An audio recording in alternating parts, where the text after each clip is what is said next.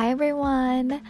この Accepting Yourself Podcast ではこれまでたくさん悩んできた私がありのままの自分を知り受け入れるための Tips や自分の気持ちを大切にするメンタルヘルスについてシェアしています Here is your reminder どんなにネガティブな感情でも大切です And don't forget that your feelings are valid Let's get into it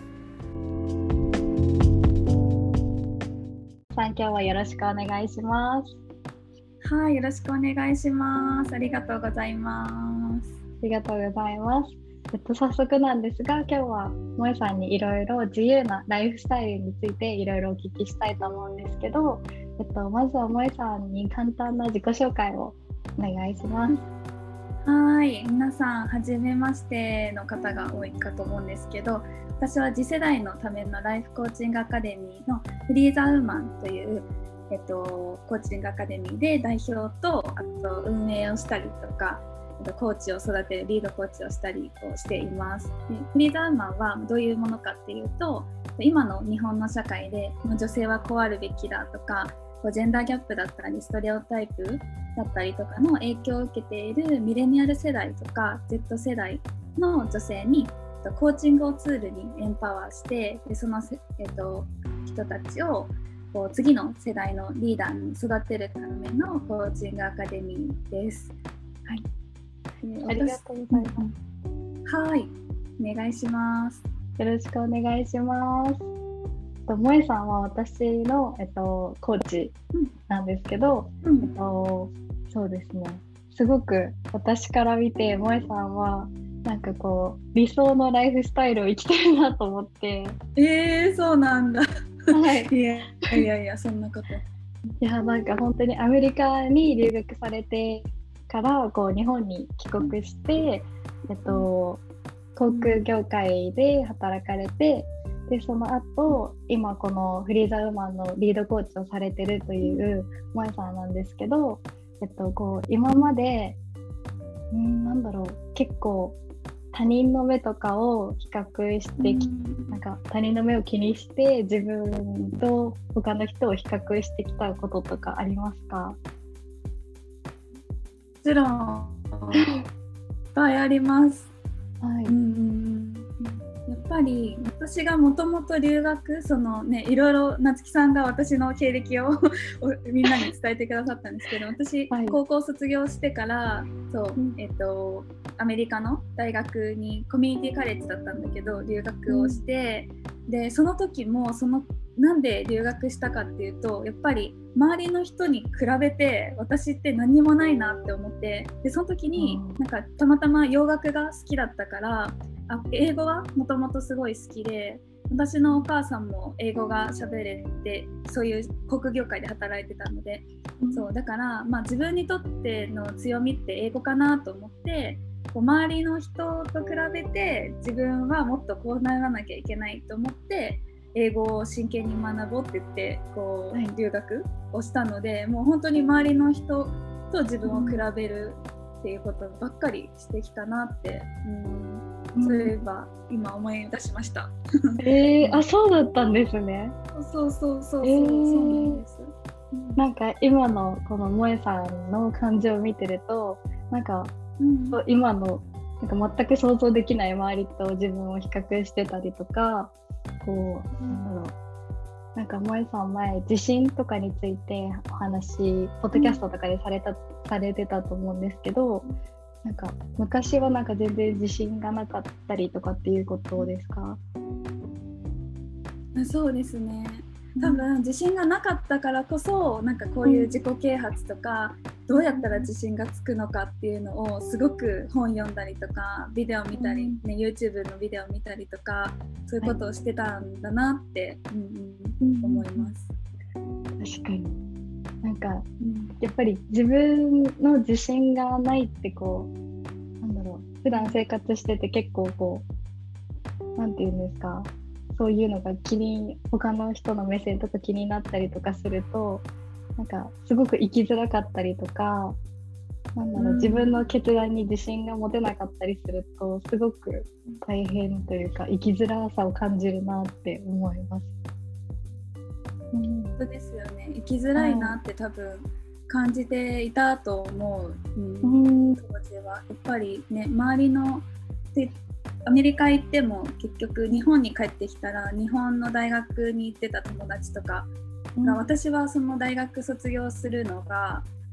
えっと、時間がかかったので、はい、もう周りの同い年の子とかはもう就職したりとかしてる中で自分がまだ大学生だったりとかするのも結構なんか自分はまだこのところにいてみんなはどんどん進んじゃってるなみたいな気持ちも、うんうん、感じた時もあったかなって思う。あなんかめっちゃわかります。このなんか今の自分の状況がこう周りの人と一歩こう遅かったりなんか見えたりするとすごい自分がなんか不十分じゃないかなとか、うん、こう比べちゃってでなんか、うん、なんだろう本当に自分はこう遅れて生きてるみたいなすごい劣等感感じるってすごい思います。うんそうですよね。うん、それでその留学されてで日本に帰国されて、その日本の大学に通ってあ日本の大学に通ったんですか？えっと、なんかねテンプル大学っていうアメリカの大学の日本校みたいなところに編入して通ったので、はい、なんかね学年とか年齢とかをみんなバラバラアメリカの大学みたいな感じ、はい、そうそう。だったからその大学にいる仲間に対しては全然なんか、私が遅れてるなとかこの人進んでるなとかは全然思わなかったかな。本当に私よりもずっとずっと年上のね30代の人とかが同じクラスにいたりとか、え。ー、そういう感じだったからあいろんな生き方があるなってその時思って、はい、うん。けどやっぱりその学校の一歩外を出るとやっぱり自分のねその高校の時の友達とか地元の友達とかはすごく先を言って言ってるような気はしなって、うん、思います。ああそうだったんですね。うん、でその、えっと、日本にあるこのアメリカの大学を卒業されてからはどういった感じで、えっと、今に至りますか？えっとですね卒業してはい、で新卒になったのが私24歳5歳とかの時。だから結構遅いですよね。はい、そう。で新卒は、えっと、東京の会社で東京にある、えっと、会社で、えっと、働いてでそこは外資系だけど、まあ、日本の支社だから日本人しかほぼ働いてないような会社に、はい、えっと、それも航空業界なんですけど2年、1年9ヶ月くらいかな詳しく言うと、うん、はい、くらい働いてでその後転職で、えっと、1個前の仕事が香港の航空会社で働いてでそこの会社も本当に2年経たない本当1年9ヶ月くらいでまあ、その時はちょうどパンデミックだったから、それの流れもあって退職して、でその航空会社に勤めてる最後の期間とかはこのライフコーチングとかをこう両2つライフコーチをやりつつ、まあ、その会社でも働きつつみたいな生活が半年続いて、はい、で辞めてでライフコーチに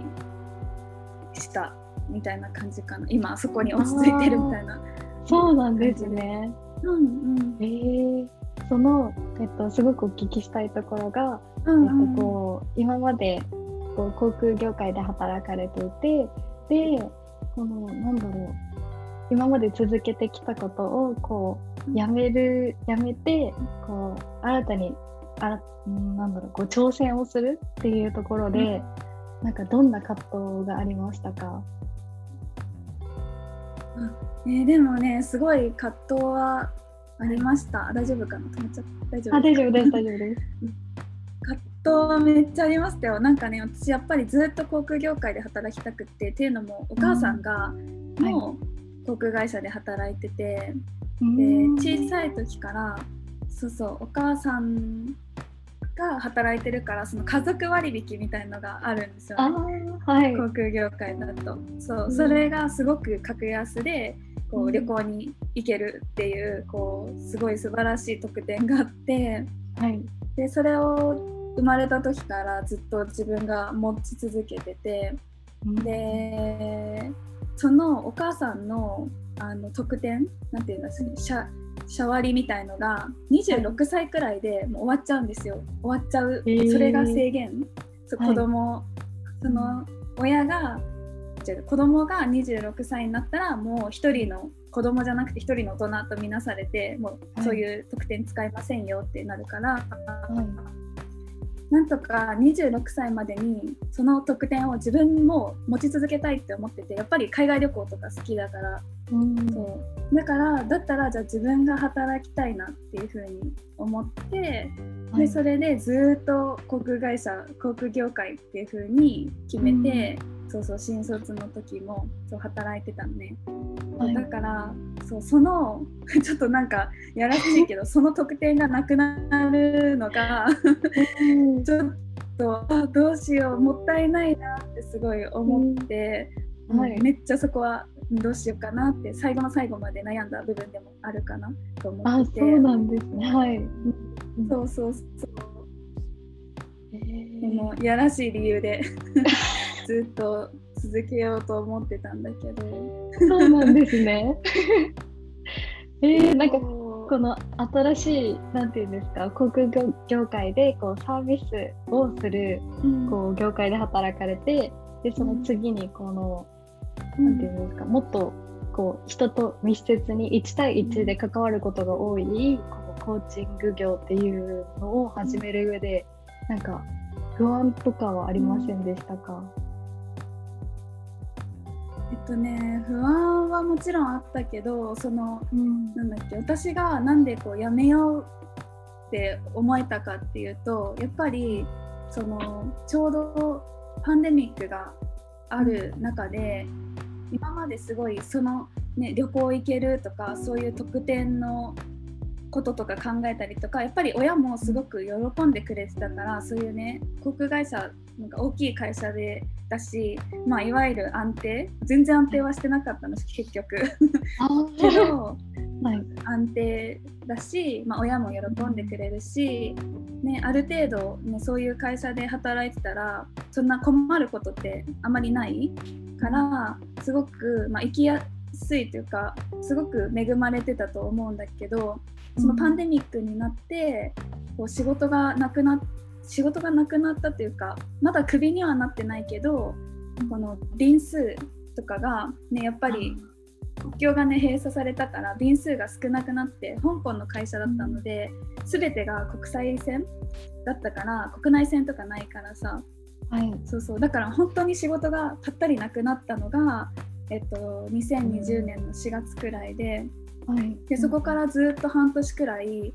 もうフリーの時間みたいなのがあったんだよね。でその時にやっぱりずっとこのままねこれ何もしないで待っててもいいけどなんかすごい自分の時間を無駄にしてるような感じがして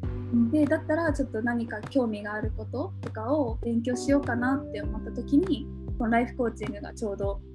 あの目の前にパッて来ててで、そこで学んでいくとその人生の価値観とか、うん、どういう風な在り方でいたいかとかそういうねすごい深い部分の自分との向き合いみたいのがあって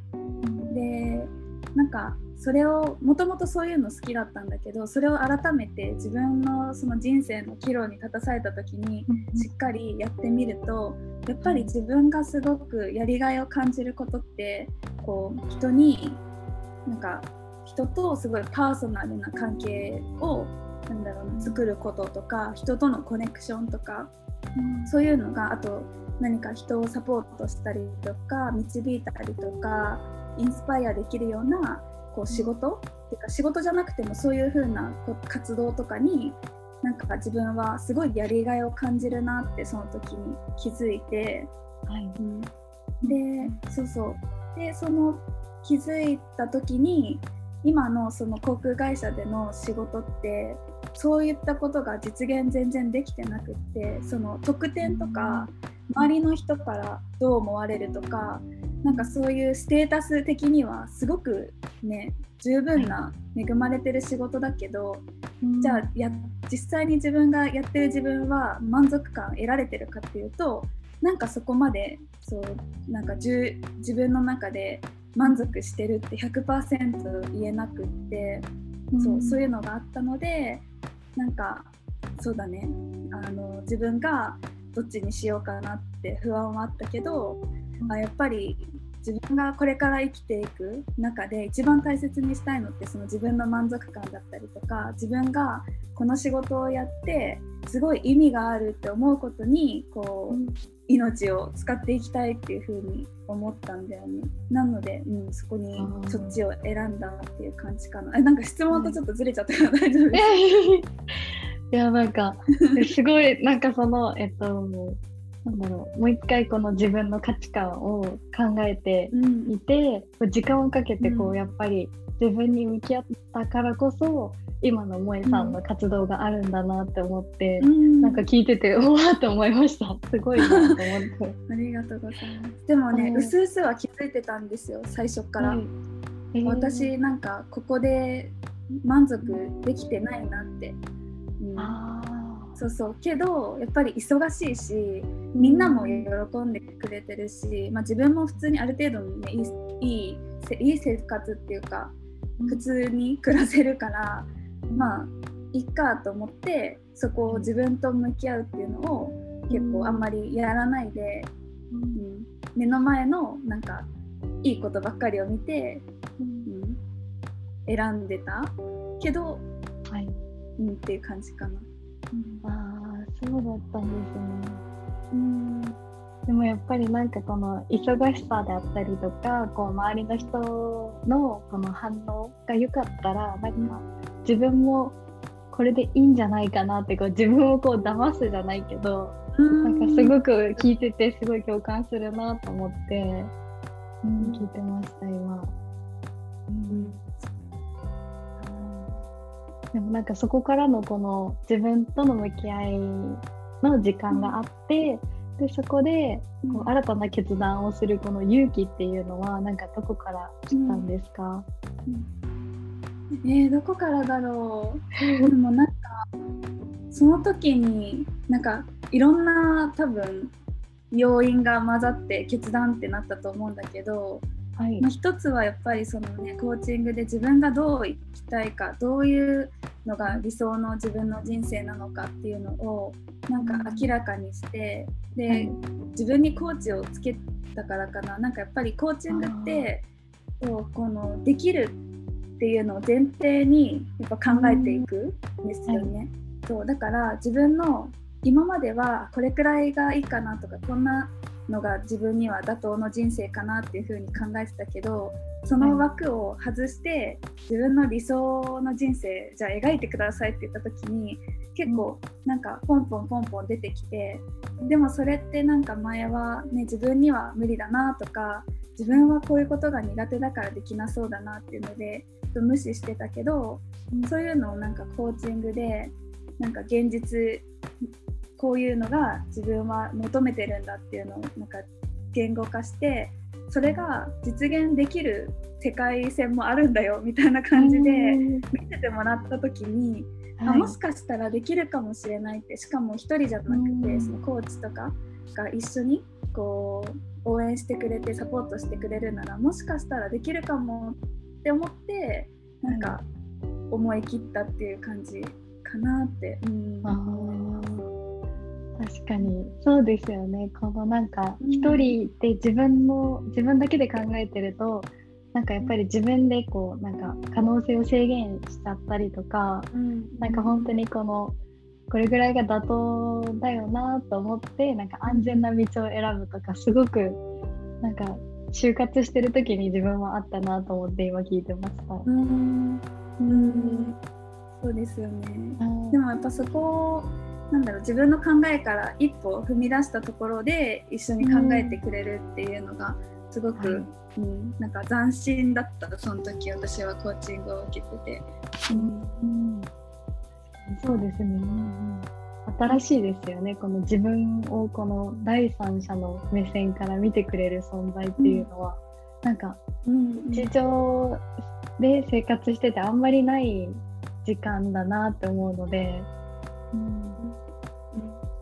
本当ですね。全然、うん、ない気がするそういうふうに。自分のこのね本当はこうしたいっていうのを正直に言って、うん、ね、はい、それを何もジャッジされずに聞いてくれる場所って、うん、うん、なかなかないなって思います。うん、本当そうですよね。うんえー、なんかその、えっと、萌さんがコーチング業を始めてから、うん、そのなんかいろいろこう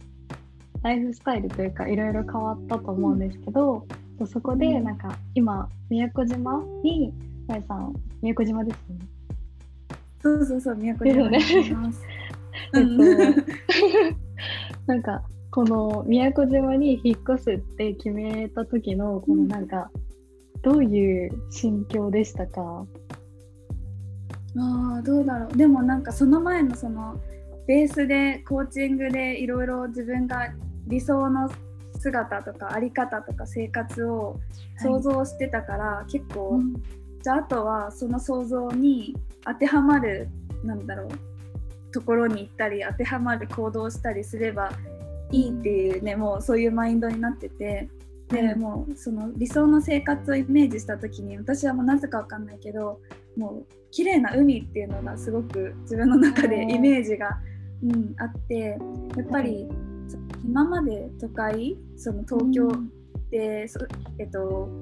仕事をしたりとかあと香港で仕事をしたりとかって結構都会にばっかりいたから、うん、なんかその自然が豊かな場所とかなんかスローな時間が流れるのがなんかゆっくりな場所になんか行きたいなっていうのがあってあって自分もそれが合ってるなっていうのがあったので、うん、なんかそのイメージをした時にぴったり合うのが沖縄とか、まあ、日本だったら沖縄とかかなって思ったので、うん、ちょっと、うん、来てみました。すごいですね。そのなんかこう自分のビジョンのためにこう実際に行動するっていうのはなんか本当にやっぱり勇気とかこのうん本当になんか行動するの大変だなと思うんですけど。うん。はい。なんかすごいなと思って、うん、今聞いてました。ね、どでもなんか私はあんまりそこまでなんか深く考えてなんか結構ね離中とかするとなんかすごいとか、なんかよく決断できたねってね今みたいにすごい聞かれるんだけど、はい、なんか宮古島に来た来てももし会わなかったら、まあ、帰ってどっかに帰ればいいやっていう気持ちだったからうん、はい、なんかその多分それもやっぱりコーチングとかで身についたこう自分の中の考え方でね、なんかできるっていうのを前提で考えるししかもあともしうまくいかなかったらあの次にネクストベストオプションが自分にはあるっていう風になんか考えている、ね、楽観的ですよね、はい、そんな感じ？もしダメだったら違うダメだったらまあそういうダメだっていう意味で違うところに行けばいいやっていう風に自分の中で考えてるからそんなになんか、はいめっちゃ決断っていう感じではなかったかもしれない。あ、そうなんですね。うんうん。えー、そのなんかいろいろなんか私すごいめちゃめちゃ考えても行動できなくなるタイプなので、なんかすごいですね、このもう合わなかったらそれを受け止めてで次に行くっていう考えがなんかすごいなと思います。うんうん。うん、そう。でもなんかきっと合わなくてじゃあやっぱり帰ってこようってなった時とかってなる時でなんか何がね嫌かって言ったら多分ねあすぐ帰ってきちゃったんだって周りの人に思われたらどうしようとか、うん、そうそう、はい、なんか自分はなんか諦め何か挑戦したけどダメだったんだっていう風に自分がねなんか自分を思ってしまったらどうしようとかいろんな不安があると思うけど、はい、けど結局その不安ってねなんか自分の中で、まあ、もしかしたらそういう風にもうもう帰ってきちゃったんだって言われるかもしれないけど自分なりのなんかその決断に対して自分なりのなんかこう考えとかこう自分が学んだことがあれば、何してもやっぱりいいかなって私は思うから。うん、あいや確かにそうだなって思って。うんうんうん。うんうんうん。なんかすごく今の萌さんがおっしゃってたことを、うん、なんだろう昔のなんか就活してた頃の自分に伝えたいなって今思いました。うん本当に私もそれを伝えたいからね、私のポッドキャストとかでそういった話とかしたり、うん、なんかやっぱり、何でもやってみたらいいよってすごい思う。う何も失うものって実は本当になくって、得ることしかないからね。でもしそれで批判的なことが言ってきたらその人は自分にとって必要な人ではないし、うん、うん、確かにやったらいいと思う。うん。そうですね。えー、なんかそのすごいななんだろう。こうまずは行動してみて自分が本当にこう好きか嫌いかっていうのをなんか知ってでまたなんかもし好きだったら続ければいいしで嫌いだったらそこでの学びは何だったかっていうのをちゃんと考えたらこうもうそれで OK っていうなんかこの考え方がすごい素敵だなと思って今じんてきました。もう何でも挑戦してほしい。みんななんかそ何かね思ってることとかがあるんだったら、はい、やってみなきゃ分かんないことしかないので、そうですね、そうそうそう、へえー、そうだったんですよね。はい。すごい。全然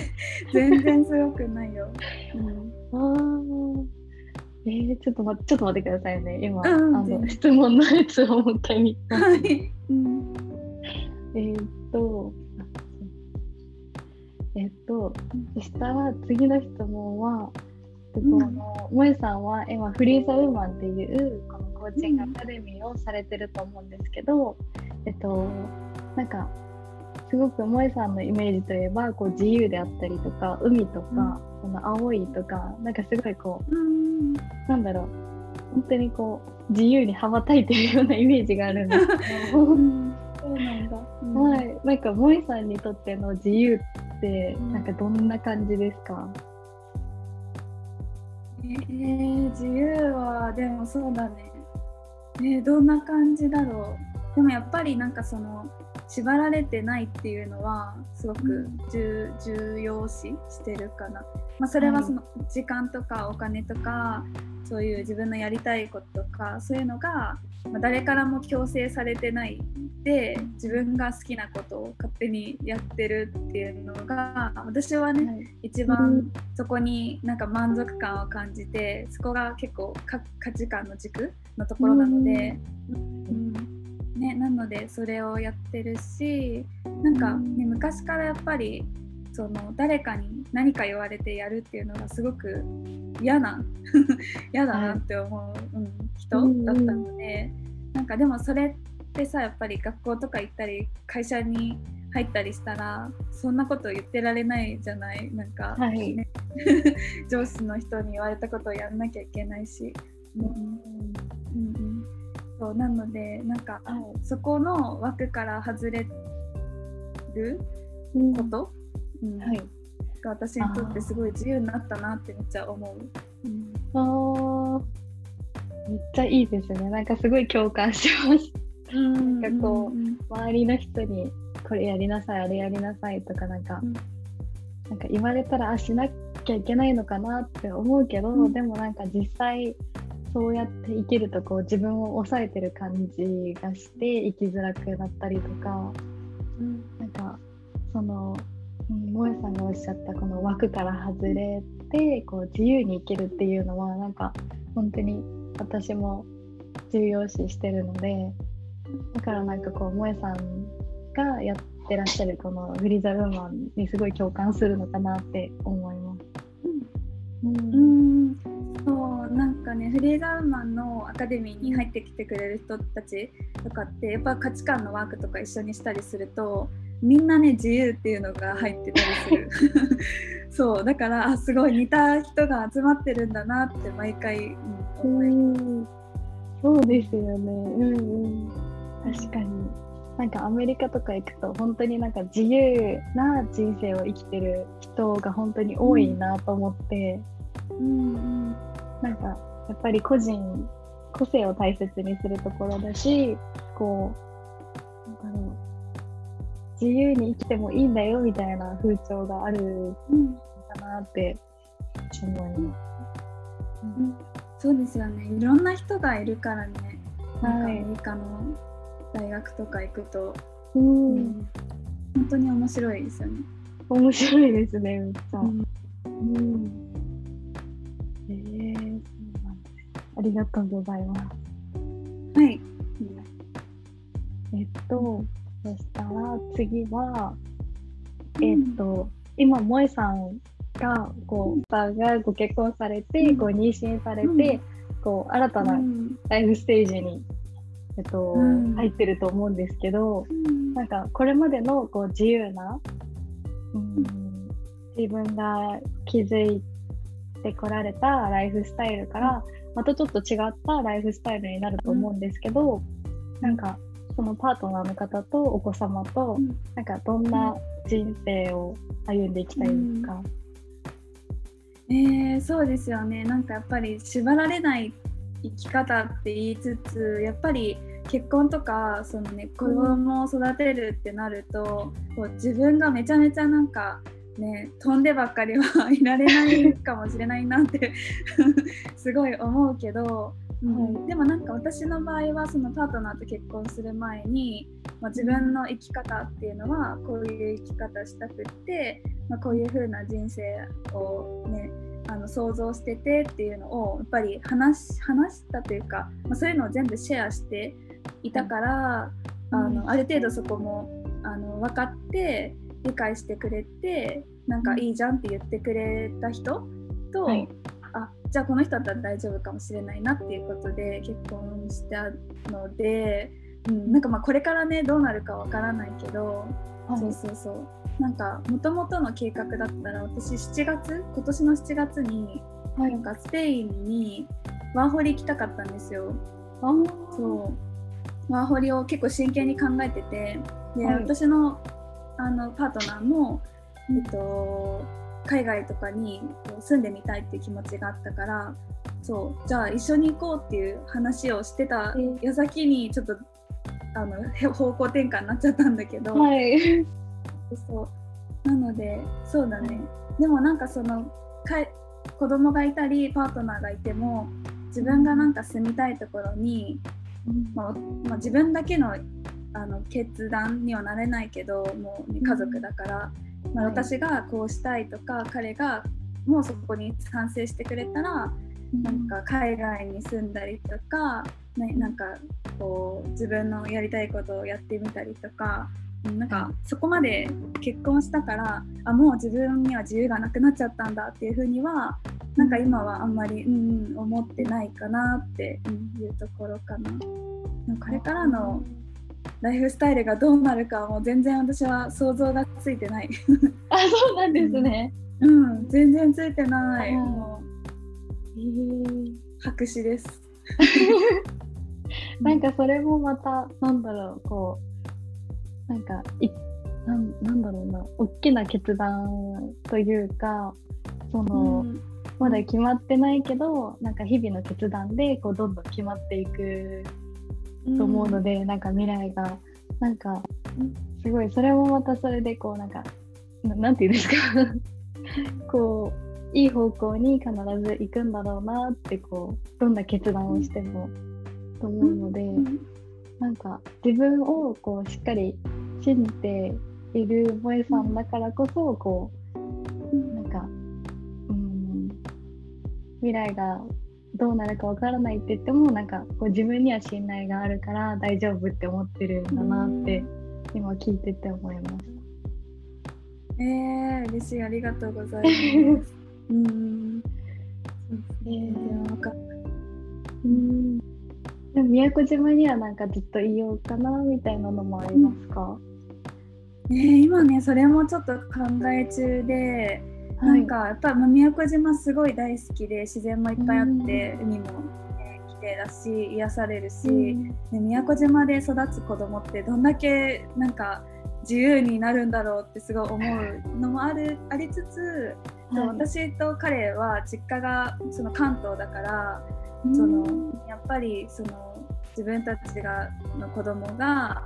そのおじいちゃんおばあちゃんとか近くにいた方がなんかね、何かこう私がもっと自由になりたい時に 頼ったりとかできる人が近くにいた方がいいかなとか思ったり、なんかすごい考えてて。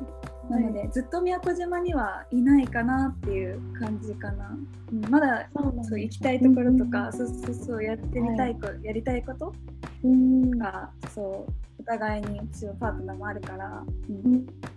ていう感じかな。うん、そうなんですね。うん、え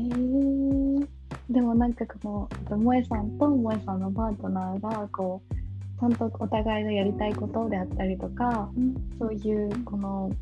うん、ビジョンっていうのをなんかシェアできててしかもこうお互いになんか尊敬し合っている関係なのかなと思ってなんかめっちゃ理想的だなと思って。えー、いやいやそう、うん、ありがとうございます。うん、ですね。でもめっちゃ楽しみですね。ね、そうそうだからどうなるかわからないけど、まあ、なるようになるかっていうふうにね、うん、さっきみたいに 考えているような今は感じかな。うん、そうなんですね。うん、うん、ありがとうございます。はい、ありがとうございます。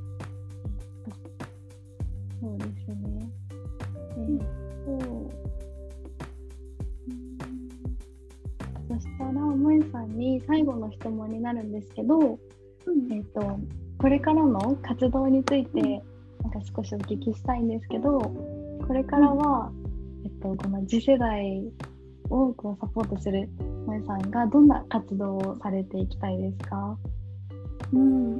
えっ、ー、とですね、今、そのライフコーチングアカデミーでライフコーチをこう育てるっていうのがメインであのやってるんですけどこれからやっぱりそのなんか私がライフコーチングに出会った時ってさっきも言ったけどすごい岐路に立たされてこれから自分はどういうふうに生きればいいんだろうっていうのを考えてた時にやっぱりすごくあのサポートしてもらったコーチもいるし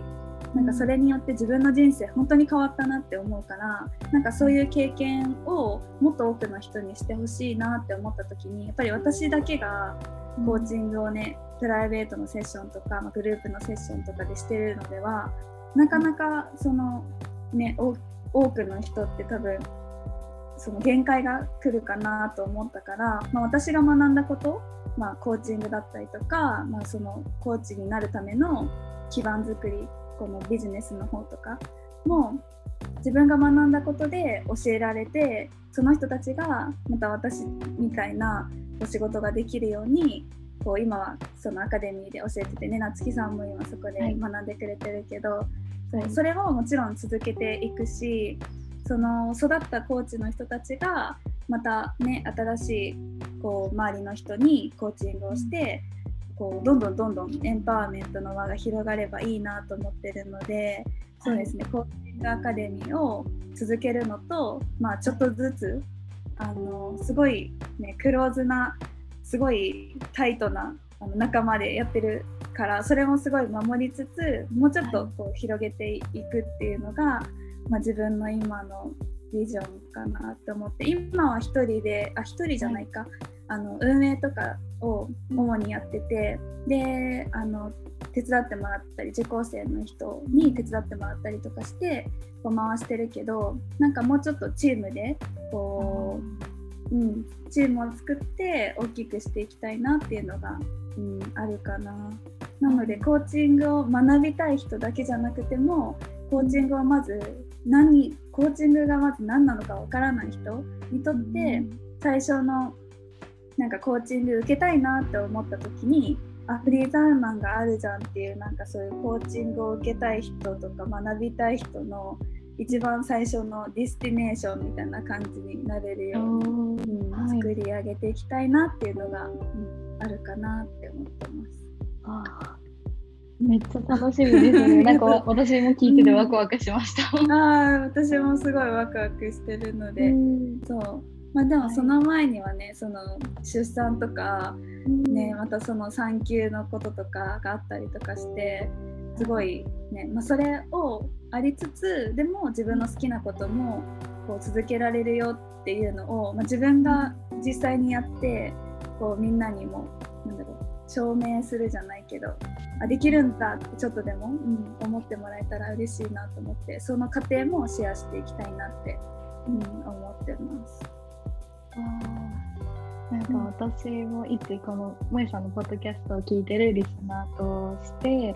あのなんだろう、こう、ありがとうございます。はい、なんか、萌さんの生き方で、なんか、こういう未来もあるんだとか、いろいろこう、本当に、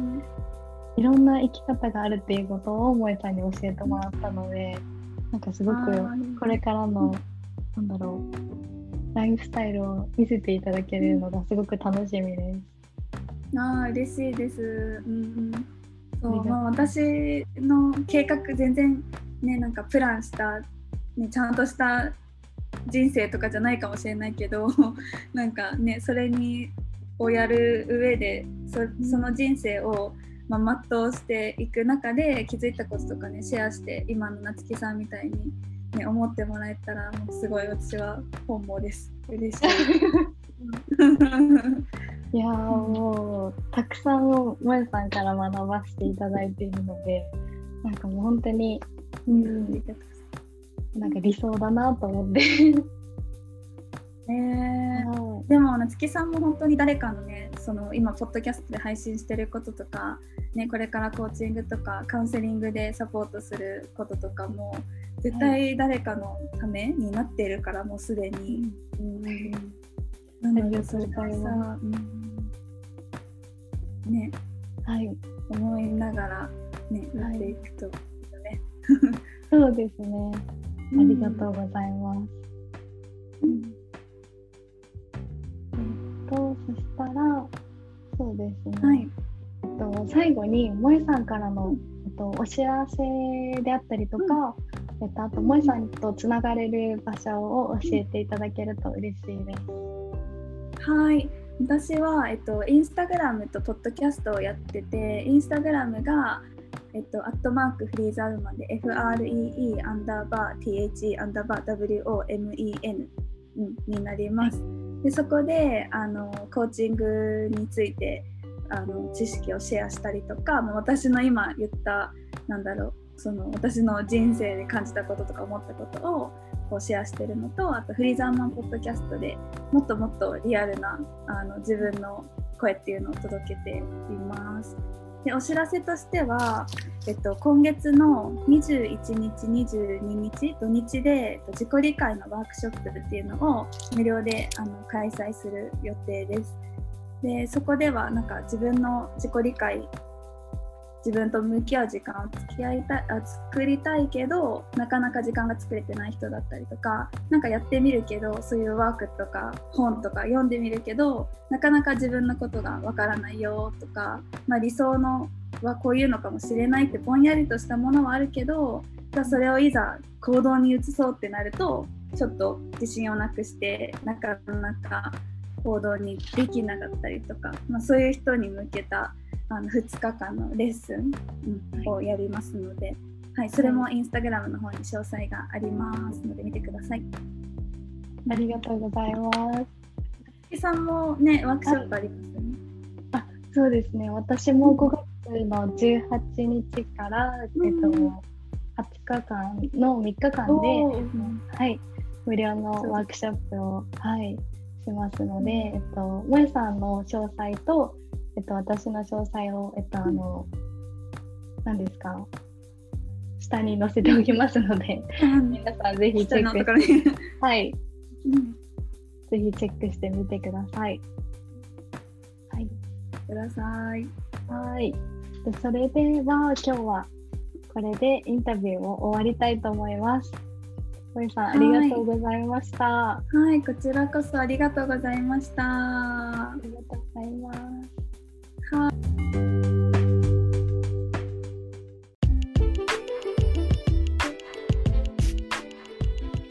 Thank you so much for listening this episode. I hope you enjoyed and learned something that you didn't know or learn about yourself. It's very important to get to know yourself more. Yeah. And if you like this podcast, I hope you um, share with your family or friends. Yeah. And don't forget that your feelings are valid. Bye.